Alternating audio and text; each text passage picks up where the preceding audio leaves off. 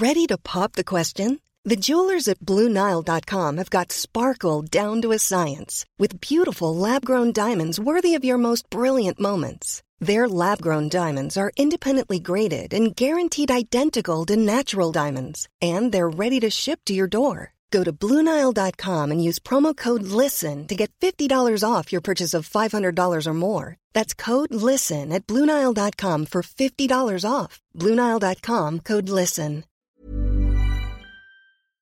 People are always saying about the talk, and I talk, and I talk, and I talk, but guess fucking what? I back it up!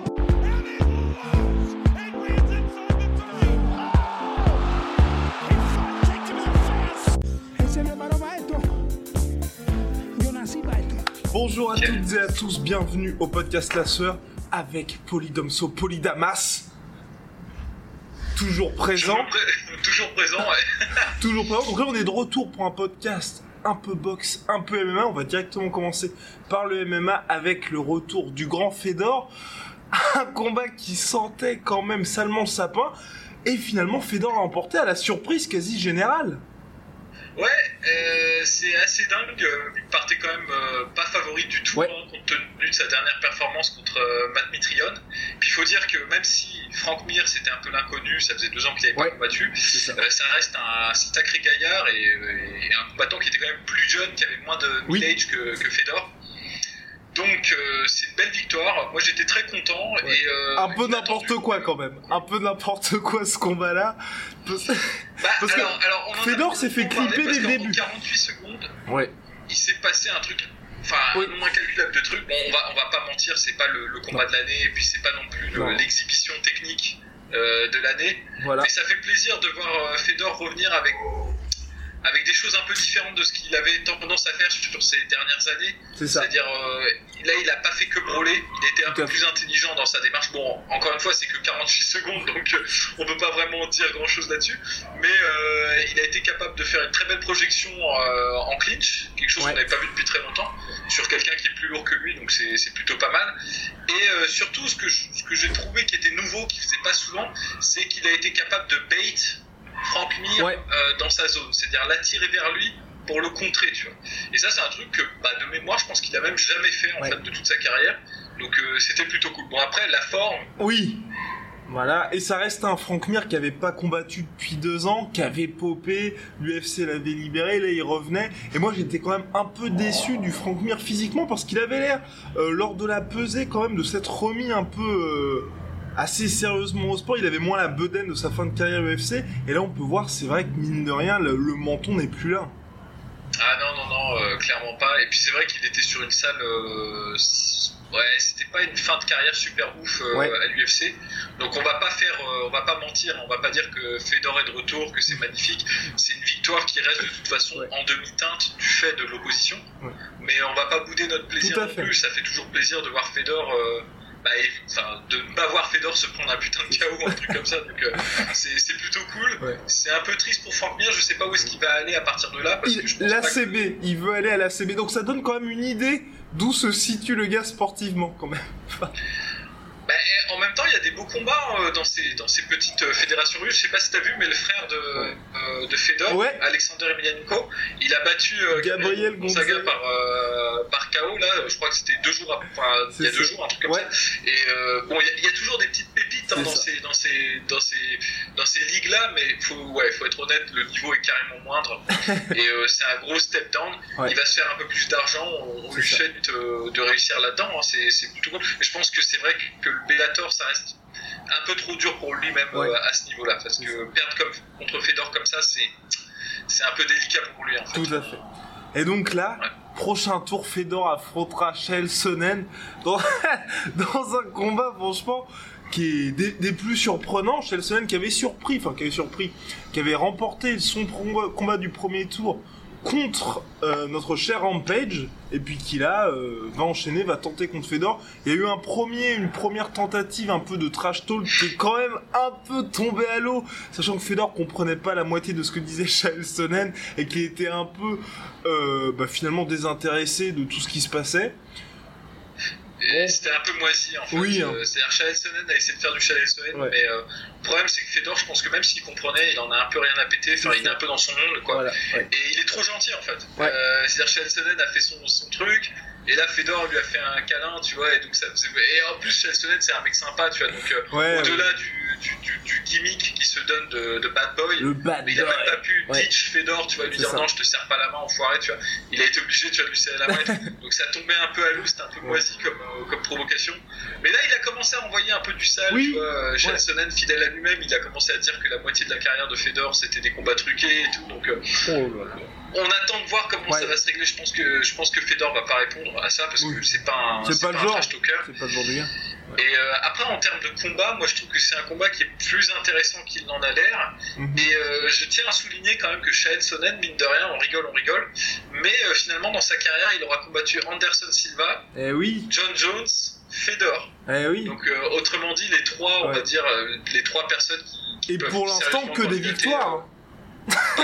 Et que des victoires pour le moment. Ouais, que des victoires. Non, mais euh, franchement, Ouais. euh, belle carrière de sa Non, part d'avoir rencontré ces, ces trois loustiques là. c'est quand même un truc stylé. Après, je- moi personnellement, j'aime bien le combat euh, Ouais. Fedor-Shael parce que Fedor on est à un niveau de sa carrière où il n'est plus du tout au top. Il est carrément sur le déclin Clairement. et il est carrément prenable par Shael. Ne serait-ce que de, de par sa, de par sa lutte. Ouais. Euh, Fedor a un peu de n'a plus le- les capacités qu'il avait contre les lutteurs euh, auparavant Ouais. et, euh, et donc du coup ça peut être un, un bon euh, ouais ça peut être un bon combat moi je pense que ça va être intéressant techniquement ouais. Oui, surtout que Chael Sonnen, en soi, pour le combat contre Rampage, il avait combattu intelligemment. Donc on peut lui faire confiance là-dessus avec la volonté d'aller de plus en plus loin dans le tournoi, sachant qu'ensuite, euh, bah, il y a, il y a d'autres gros clients. hein. Il y a Kingmo, il reste euh, le dernier combat du premier tour, c'est Kingmo Ryan Bader, euh, qui promet aussi, là encore, à faire à suivre. ouais carrément bah, moi je pense qu'on va plutôt se quand même on va plutôt se projeter vers une finale euh, probablement Fedor euh, Fedor euh, bis Oui, ouais. parce que bon euh, ouais, je- j'imagine mal en fait le vainqueur de, de Bader, Ryan Bader ouais. qui sera probablement Ryan Bader d'ailleurs Ouais, enfin on peut faire les un peu enfin ceux- en partant sur les favoris j'imagine mal le, le vainqueur battre Matt Mitrion qui est quand même sur une bonne une bonne bah, une bonne qui- Oui, un, bon, série. un oui. bon momentum ça, et qui est plus lourd et plus. Plus athlétique en fait. Et euh, donc on va probablement se diriger vers cette revanche là mais euh, bah, le combat King Mo Ryan Bader lui aussi est très intéressant. King Mo c'est un sacré client Ouais. il faut pas sous-estimer. Très athlétique une très bonne lutte. Ouais. et il a du, du, du pouvoir de chaos dans, dans ses mains. Alors que Ryan Bader je pense qu'il est plus technique que, que King Mo il a une meilleure lutte ou je sais pas ça, en Ouais, tout cas ça se dispute Et en cas, champion actuel du Bellator. striking plus complet quoi enfin, Ouais, et champion actuel du Bellator dans la catégorie light heavyweight. Donc une nouvelle fois, on salue le matchmaking du Bellator qui a réussi à mettre deux light heavyweight ensemble pour euh, chacun des combats du premier tour. hein. Bravo les gars, pour faire avancer les vieilles légendes. Et donc lors de cette UFC 198, si je ne m'abuse, il y avait aussi les débuts de Dylan Dennis. Donc Dylan Dennis, c'est le mec qui n'avait toujours pas combattu professionnellement en MMA, mais qui était extrêmement connu des fans. Pourquoi? Parce qu'il c'est l'un des partenaires de Conor McGregor, et notamment celui qui l'entraîne au Jiu-Jitsu, parce que c'est tout simplement l'un des meilleurs au monde. Ouais, il me semble qu'il a, plusieurs titres mondiaux. euh, Ouais, en il est champion du monde, Alors, je ouais. voudrais pas m'avancer parce que je, je connais pas tout à fait son, son pedigree. Mais c'est, bon, de toute façon, on l'a vu, hein, ça a parlé pour lui-même. Ouais. C'est, un des meilleurs, probablement, euh, qui a fait la transition euh, en MMA avec euh, Gary Tonoun. Ou, Voilà. ouais, Gary Tonoun, c'est un des, un des meilleurs Jiu-Jitsu guys qui a, qui a fait la transition. Il est très connu parce qu'évidemment, il appartient à la clique de McGregor et il a un peu repris son gimmick. Exactement. Il a une, une superbe, tu vois, il s'habille bien, euh, il a, il a une, une grande arrogance, il, il trash talk beaucoup de gens. Bon, c'est un peu prématuré à mon sens Oui. parce qu'il a quand même qu'un seul combat pour le moment, mais euh, ça peut, ça peut faire vivre, je pense, le Bellator d'avoir, euh, d'avoir un mec comme ça euh, dans son roster. Ouais, intéressant. Donc, euh, première victoire assez expéditive, maîtrisée. Après, ce qu'il faut dire aussi, c'est que c'était un nobody face à lui.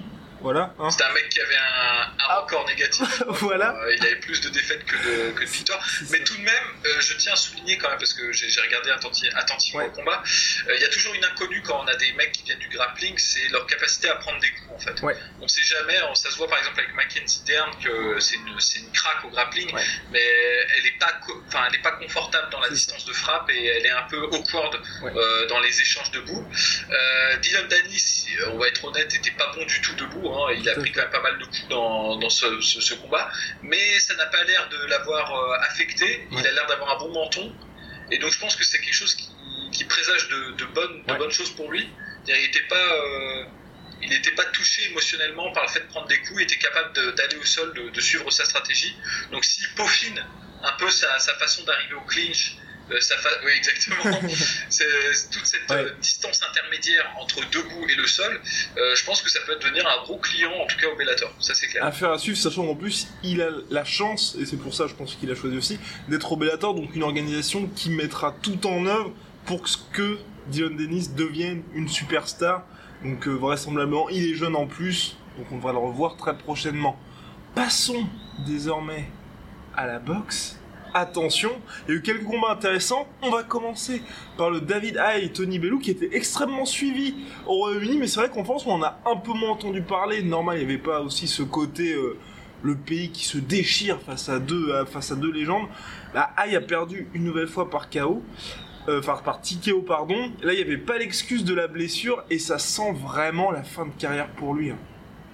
Bah ouais, c'est, enfin, il commence à vieillir quoi. C'est, Ouais. c'est un peu dur de- d'a- d'assister à des carrières comme ça qui se, qui ça. se terminent comme ça. Parce que je pense que bon, euh, avec tout le respect que j'ai pour Tony Bellew, hein, c'est un bon, euh, c'est un bon combattant, mais c'est pas, c'est pas, c'est pas à proprement parler un poids lourd quoi. Ouais, c'est pas à proprement à parler un, un, un tueur en poids lourd.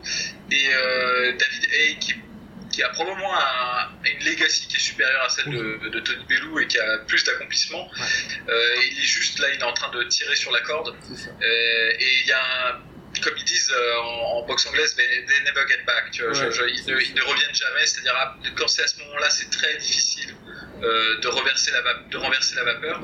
Le premier combat contre euh, Tony Bellew, il y avait l'excuse de la blessure Voilà. qui, euh, qui, qui a proprement joué quelque chose Oui, dans ce combat-là parce clairement, que ça se voyait qu'il oui. avait un problème pour se déplacer et que la mobilité, enfin le manque de mobilité plutôt, l'avait affecté dans ce combat.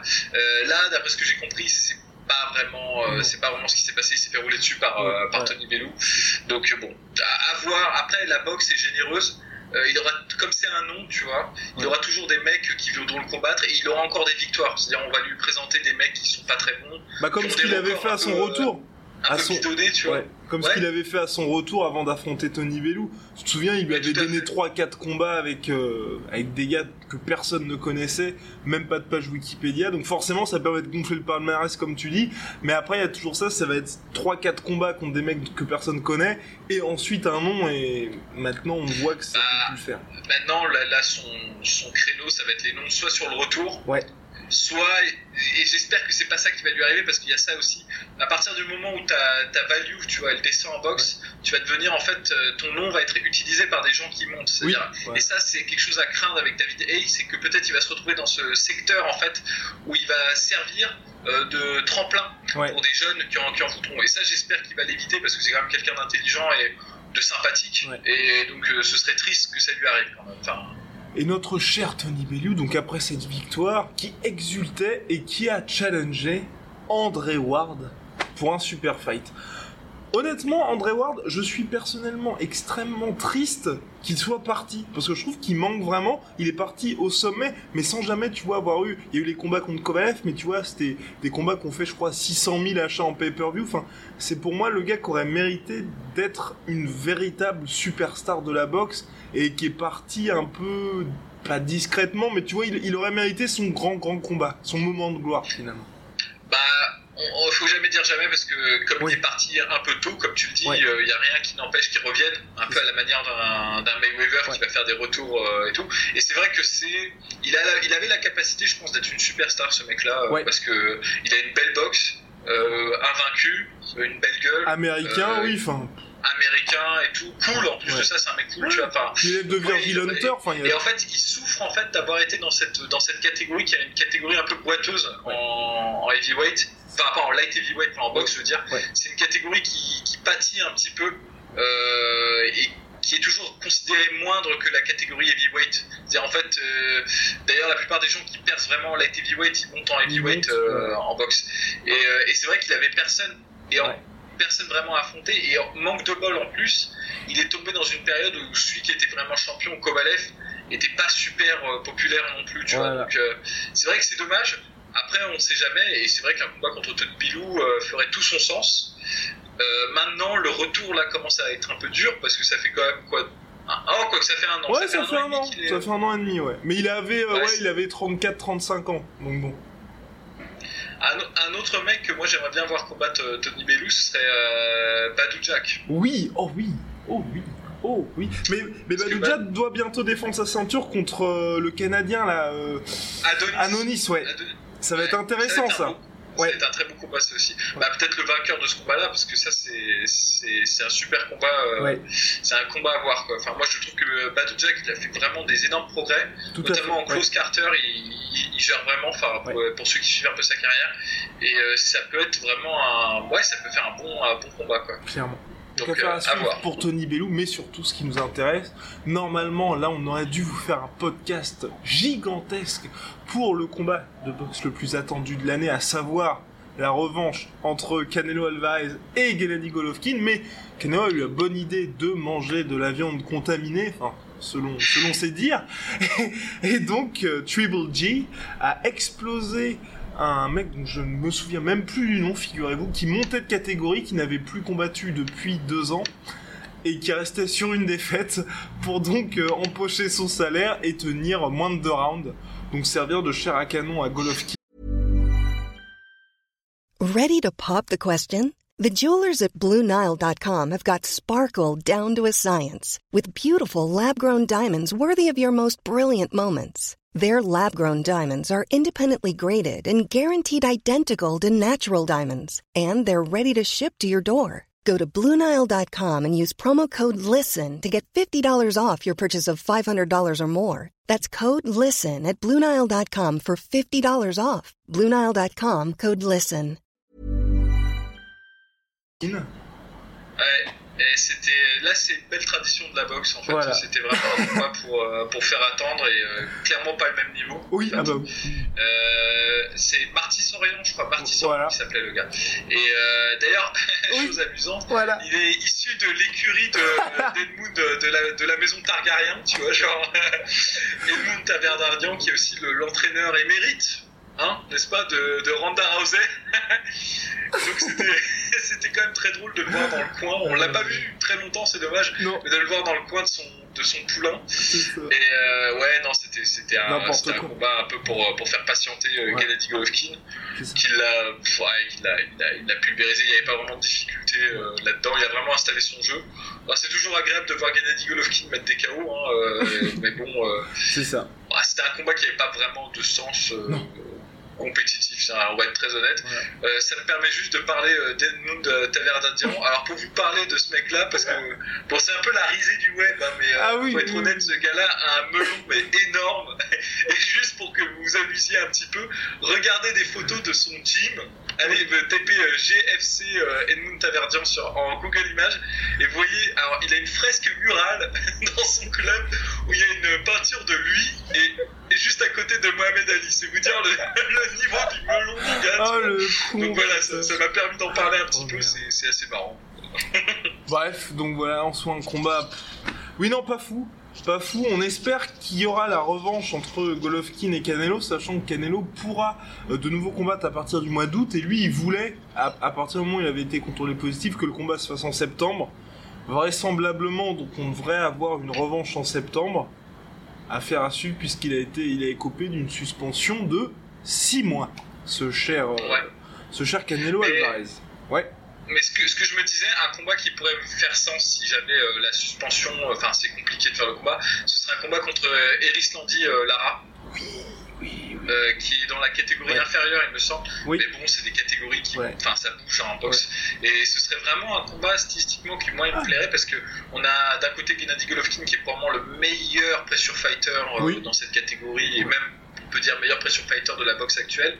Et Erislandi Lara qui a vraiment ce style cubain de, bah, de styliste quoi qui, qui boxe en ligne et qui euh, on- euh, sur euh, dans l'outside quoi vraiment dans l'extérieur sur l'extérieur donc ça peut faire vraiment une rencontre de style et qui mériterait très passionnante. et qui mériterait Ouais. parce que bon il s'est on va pas se mentir il s'était un peu fait voler contre Canelo Alvarez notre cher euh, notre cher Lara donc c'est vrai que lui il il mériterait son nouveau title shot contre un, contre un combattant quand même Contre de prestige. ouais. Exactement. On va passer à Avengers Infinity War. non, mais je sais pas, tu veux parler de quoi maintenant? Bah, peut-être du Rising, mec. Ah oui, mais oui je, non, je- on en oubliait le Rising. Oh là là, le Rising. On vous en parle à peu près deux fois par an, cette organisation japonaise. Avec des pépites. En veux-tu, en voilà. Il y a du freak show. Donc en mode Gabi Garcia, en mode euh, Acrocop qui va combattre des lutteurs euh, boostés à Qui je ne sais 40 pas ans, trop ouais, quoi. 50 ans ou un truc comme ça. ouais, Mais il y a aussi des talents, de véritables talents. On va commencer par quoi Le chaos de Ian McCall? Ouais, bah, c'est c'est un... Alors, c'est... je suis content et en même temps, je suis triste. Ouais, McCall. Exactement la Je même suis content chose. parce que euh, c'est Kyoji Horiguchi, c'est Ouais. vraiment pour le coup le. Ça va devenir le visage du, du Rising, je pense. Clairement. vraiment leur star Ah oui. euh, actuelle. Et même y a un vrai- ouais. Vrai potentiel, et Pardon comme tu l'avais dit, c'est une aberration que ce mec ait été viré de l'UFC, enfin cuté de l'UFC. Non, mais attends, il a été cuté de l'UFC sur un record de 7 victoires, une défaite contre Dimitri Johnson. Oui, donc ce qui est en soi, euh, oui, normal. Hein.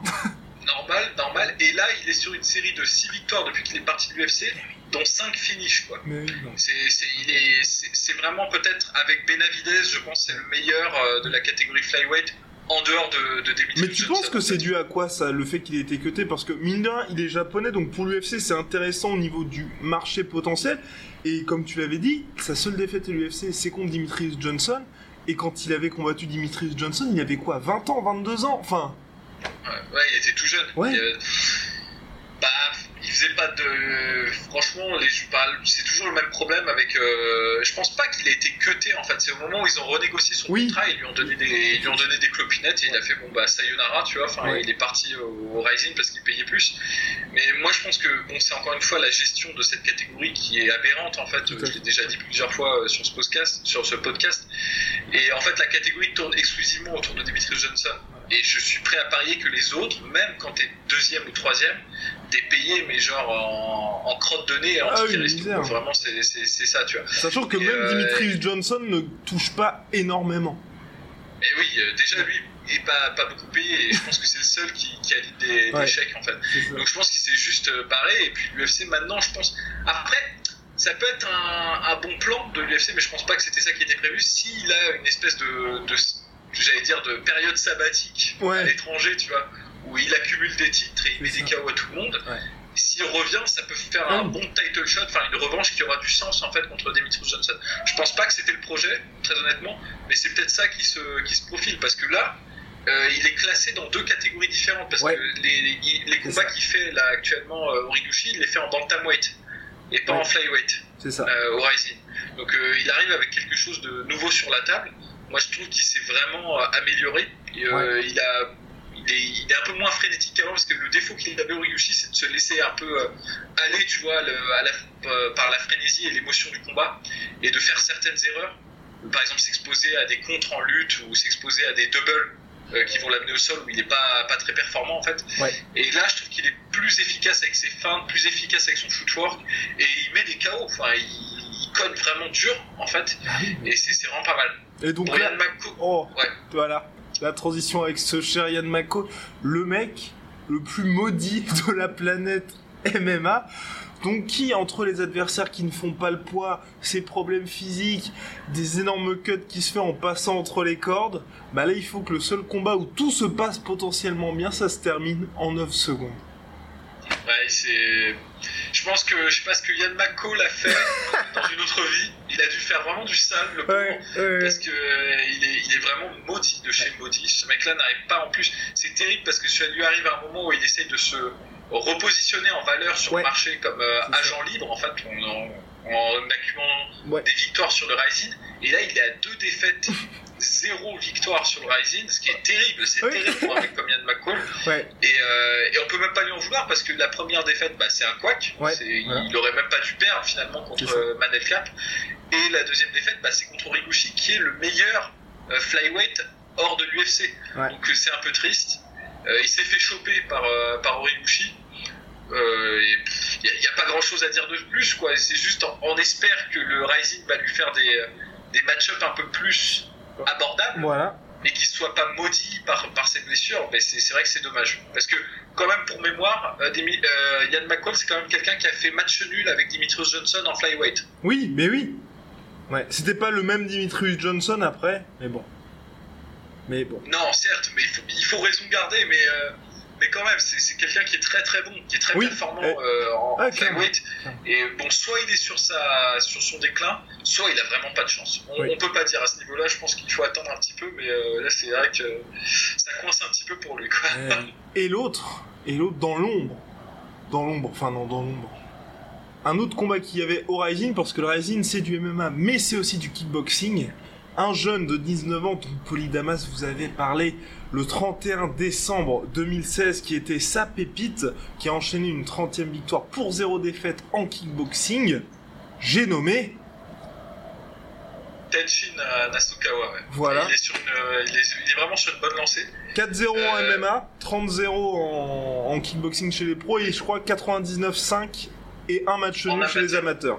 Ouais il, est, il, est, il est terrifiant ce mec. Il est vraiment terrifiant, on en parle à chaque fois. Mais franchement, regardez le combat parce que c'est magnifique. ce qu'il Magnifique, fait, en ouais. fait, euh, Magnifique. C'est sublime et il nous a offert une performance là contre. euh, Bon, c'était contre un combattant de MMA, Oui. mais tout de même, Ouais, euh, mettre une telle. euh, Enfin, jouer avec son adversaire à ce niveau-là, alors que. Bah, il a quoi? Il a 20 ans, quoi. Ouais, il a, il c'est a ça. 20 ans, ce mec-là.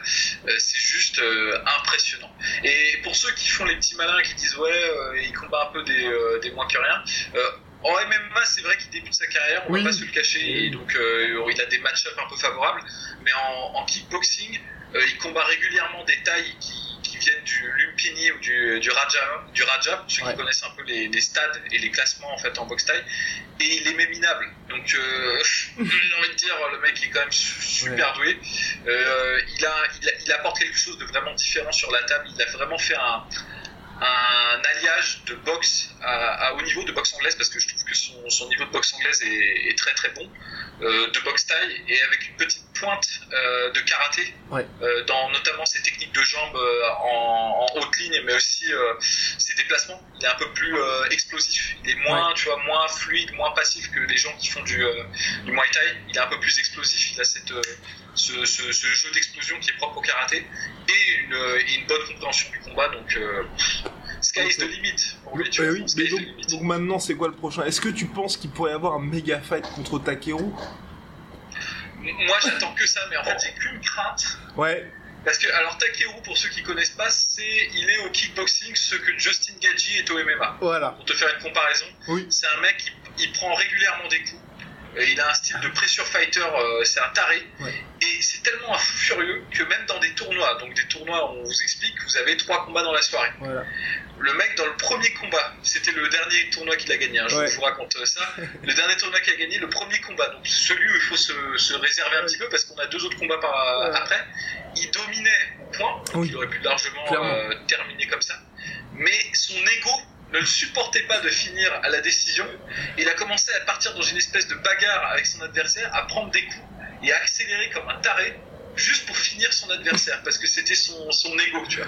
Ouais. Et c'est un fou furieux, enfin c'est vraiment un psychopathe, euh, mais il est, il est excellent. Et euh, c'est vrai que c'est le combat qu'on attend parce qu'ils sont tous les deux dans la même catégorie. Ouais. C'est tous les deux des, des stars. Euh, je crois que Takeru n'est pas invaincu, je crois qu'il a une défaite. Oui, Mais il doit avoir une, une trentaine de 38 victoires par Voilà. KO, je crois, un truc comme ça. Enfin, c'est un malade. Et donc c'est vraiment le combat qu'on attend. Mais moi j'ai qu'une crainte, c'est que le Rising se les réserve. Un Oui. Ah C'est-à-dire euh, ils attendent un petit peu, ils vont les monter un peu parce que c'est le Rising n'a pas beaucoup de noms en fait Ouais. en tant que tel. Ils ont Origuchi, Nasukawa et Takeru. Origoshi qui a, qui a challengé aussi euh, notre cher Nasukawa. Donc et, voilà, est-ce que la Rising, tu penses qu'ils vont céder à la tentation justement de potentiellement, tu vois, gâcher un de leurs talents, enfin un de leurs talents, et éventuellement faire le combat contre Takeru, ils vont continuer à donner quelques noms pour, euh, genre, dans, imaginons, dans deux ans, tu vois, enfin donner au public ce choc. Bah, alors moi j'ai deux, euh, deux opinions qui sont contraires, donc euh, ça va pas du tout vous aider ce que je vais vous dire. Euh, je pense que d'un point de vue purement marketing, c'est une catastrophe de faire ça. Qui Ouais. va avoir un intérêt dans plusieurs années quand on aura monté de Tenchin, euh, parce que Tenchin est encore très jeune, il est même pas dans son prime, c'est ça qui, qui, fait un peu peur en fait. Et, euh, et Takeru aussi, enfin s'ils arrivent à le réserver à, et, à faire qu'il n'ait pas de défaite dans l'entretemps, ça peut faire vraiment un super fight dans quelques, peut-être un an ou deux ans. Il faut juste attendre un an ou deux ans.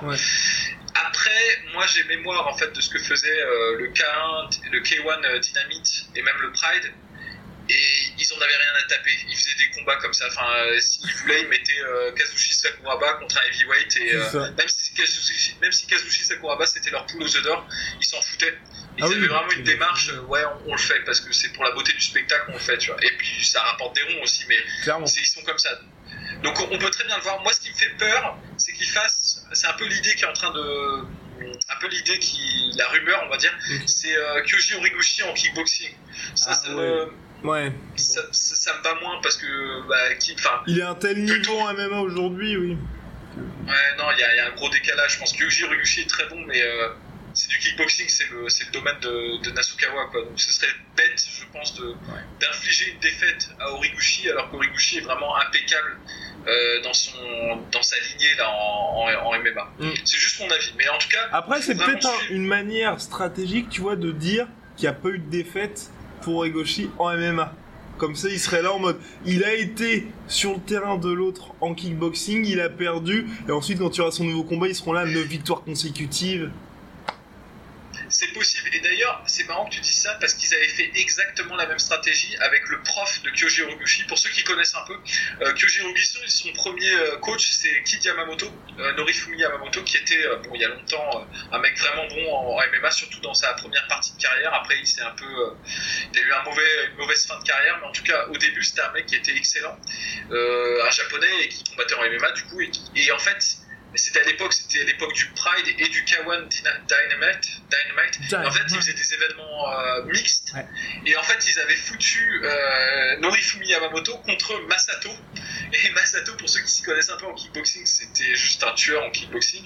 Et ils les avaient mis en règle kickboxing. Donc évidemment, Yamamoto avait perdu, mais ça avait permis de dire ouais, bon bah Yamamoto n'a pas perdu en MMA. Donc c'est tout à fait possible. Mais moi personnellement, je, ça me va pas du tout parce qu'en fait, euh, c'est pas comme s'il perdait en jiu-jitsu brésilien. Tu vois. Oui, voilà, tout à euh, fait. S'il si, se fait mettre un putain de KO, euh, c'est mauvais pour l'image quoi qu'il arrive. Enfin, donc, je préférais, je préférais qu'il s'abstienne. Affaire à suivre. Bref, sur ce. Bah, je pense qu'on a bien couvert, hein, et puis. je pense aussi. Regardez bien, regardez bien Nasukawa. Franchement, vous le regretterez pas. Écoutez Polydomso. À la prochaine. À la prochaine. Salut. People are always saying about the talk and I talk and I talk and I talk, but guess fucking what? I back it up.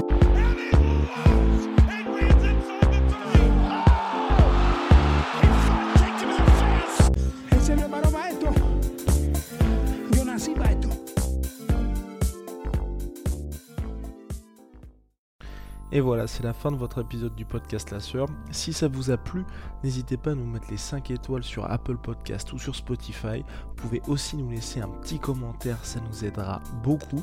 Et si vous voulez aller plus loin avec nous, vous tapez La Sueur sur toutes les plateformes ou sur les réseaux sociaux, vous nous trouverez. Et là, vous nous écoutez très certainement en audio. On est aussi en vidéo sur YouTube, mais également sur Snapchat. Là encore, vous tapez la sueur et on sera là. Merci de votre fidélité et à très vite pour de nouvelles aventures.